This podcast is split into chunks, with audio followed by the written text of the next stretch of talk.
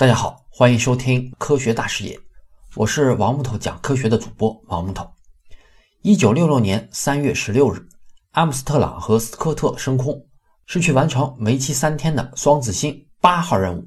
其中，首先需要完成的是与阿金纳飞行器的对接。阿金纳本来是作为运载火箭的上面级进行使用的，经常是与宇宙神、雷神或者大力神火箭作为基础级组成多级运载火箭。这一次在太空中让双子星飞船对接阿金纳，是为了让飞船获得更强的变轨能力。在此之前，双子座已经进行过多次的对接测试。双子座四号的驾驶员，也就是除了怀特之外的另一名宇航员，就曾经驾驶着飞船尝试与已经使用过的雷神二号火箭交汇，因为当时 NASA 工程师还没有清楚地掌握轨道力学，最终放弃。然后是双子座六号与双子座七号在空间中成功的交汇，因为没有对接设备，所以他们两个只是在相对固定的位置保持了有二十分钟。本来呢，计划是由双子座的六号来实现对接，但是因为需要对接的目标飞行器发射失败而延期，所以才会出现双子座七号比六号更早升空，最后呢还是没有完成对接，所以才会由双子座八号来实现美国的第一次对接任务。一开始的时候还是一帆风顺的，飞船先是通过自动驾驶慢慢的靠近了阿金纳号飞行器，距离越来越近，当达到四十多米的时候。以每秒八秒的速度靠近，最后对接成功。因为对接任务完成的非常顺利，阿姆斯特朗和斯科特正准备进行一次太空行走以及后续三天的其他任务。可是呢，半个小时之后，对接的飞船和飞行器毫无征兆的开始不受控制的旋转，而且很快的，飞船上的油动发动机有一个忽然起火，原因不明。当这个意外发生时，阿姆斯特朗。果断沉稳的性格就凸显无疑。他迅速地控制和调整了飞船的姿态，在多番尝试之下，虽然是有短暂的几次终止了旋转，但是很快又再次的旋转起来。于是阿姆斯特朗当下就决定放弃此次任务，将双子座八号与阿金纳飞行器进行分离。分离之后，阿金纳飞行器朝着地球下落，但是飞船并没有停止旋转，反而达到了每秒一圈的速度。虽然这个时候，飞船里的宇航员已经被转得头晕眼花、意识模糊了，但是阿姆斯特朗仍然是凭借着条件反射的操作，放弃了试图控制飞船停止旋转的尝试，转而开启了载入系统，落入了地球大气层。最后，双子座八号飞船降落在了太平洋上。后来，NASA 找到了对接出现翻滚的原因，是双子座飞船推进器出现了异常。后来，为了避免再出现同样的问题，NASA 更改了设计。将每个推进器都改成了独立的模式。一九六六年十一月十五日，双子座十二号在实验了改进后的太空行走设备之后，成功的返回地球。这也代表着双子座计划全部完成。接下来就是将这期间积累起来的技术用于登月行动了，也代表着阿波罗计划即将开始。当然，美国和苏联都已经在无人探月方面展开了激烈的竞争。都想为自己抢先登陆准备更丰富的数据和经验。其实，两个国家在一九六零年之前就已经开始争相进行月球探测了。这个期间，美国的探月任务是由先驱者计划承担的，苏联的探月任务称为月球计划。一九五八年，不论是美国还是苏联，探测任务全部失败。到了一九五九年，苏联的月球一号和美国的先驱者四号才分别在一月和三月完成了绕月飞行。一九六零年之后，美国就终止了先驱者的探月任务，而是启用了后续的徘徊者计划。不过，先驱者任务本身并没有终止。一九六五年后重新启动，这个时候先驱者探测器就是用来探测太阳系的空间和其他的行星的。其中最有名的就是携带人类信息金属板的先驱者十号和先驱者十一号。他们在越过木星之后，都向更远的星际空间飞去了。徘徊者计划从徘徊者一号开始，也就是从1961年到1965年，一共分为三个阶段，有九次探测任务。任务的目标都是让飞船进入月球轨道，并且撞击月球，在撞击前把月球的照片发回地球。除了七号、八号、九号硬着陆成功，并传回了图片。其他的任务全部没有完成预定的目标。其中最遗憾的就是徘徊者六号，虽然是硬着陆成功了，但是由于摄像的设备故障，并没有传回任何的图像。在美国实施徘徊者计划时，苏联也一直在派出自己的探测器，而且很快就将软着陆月球作为目标。不过，大多数的任务都是在发射阶段就失败。不过，也正是因为他们的不懈努力，经过十一次失败之后，月球九号。最后终于成功实现了人类在月球上的第一次软着陆。不过这一次的美国仍然没有落后多久。一九六六年开始，徘徊者计划所有的任务都已经完成了，接下来就正式启动了勘测者计划，并且计划中的第一次任务，也就是勘测者一号，就成功实现了苏联多番尝试才成功的月球软着陆。勘测者的主要目标是为了给阿波罗登月进行勘测。实际的去验证在月球上进行软着陆的可能性。从1966年到1968年，一共有七次任务实施，只有二号和四号坠毁，其他所有的任务都成功完成。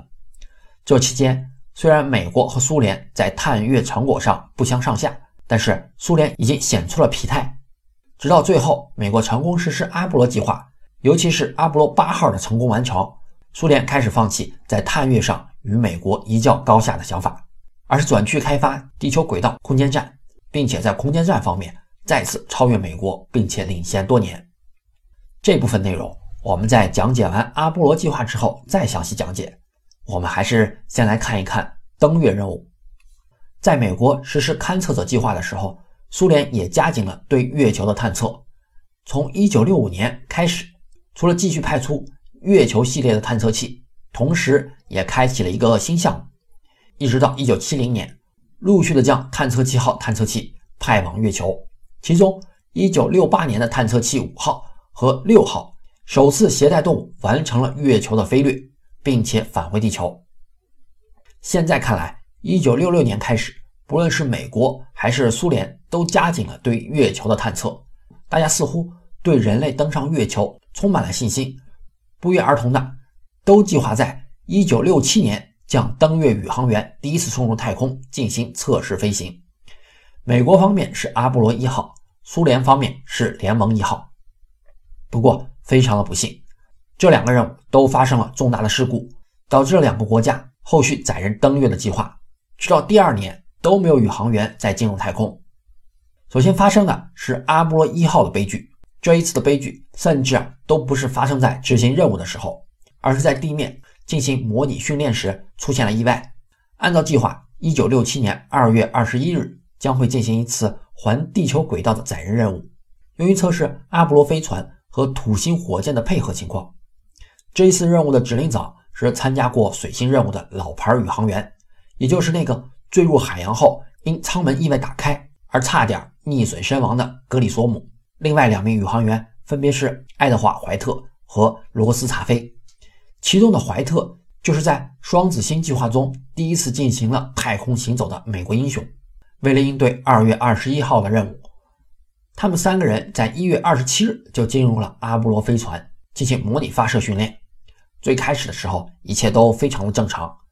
忽然，另外两名宇航员的通讯设备发生了故障，只能听到查菲大喊：“驾驶舱内发生了火灾。”其他工作人员从监控电视里面看到。怀特试图打开舱门，但是没有成功。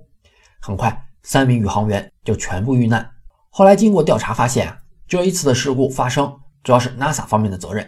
首先，为了减轻重量，NASA 不顾飞船制造公司的建议，将舱内充满了纯氧，这也就成为了这一次灾难的主要原因。因为在纯氧的环境下，很多在普通空气下不易燃烧的物体都极易燃烧，比如制造飞船经常使用的金属铝。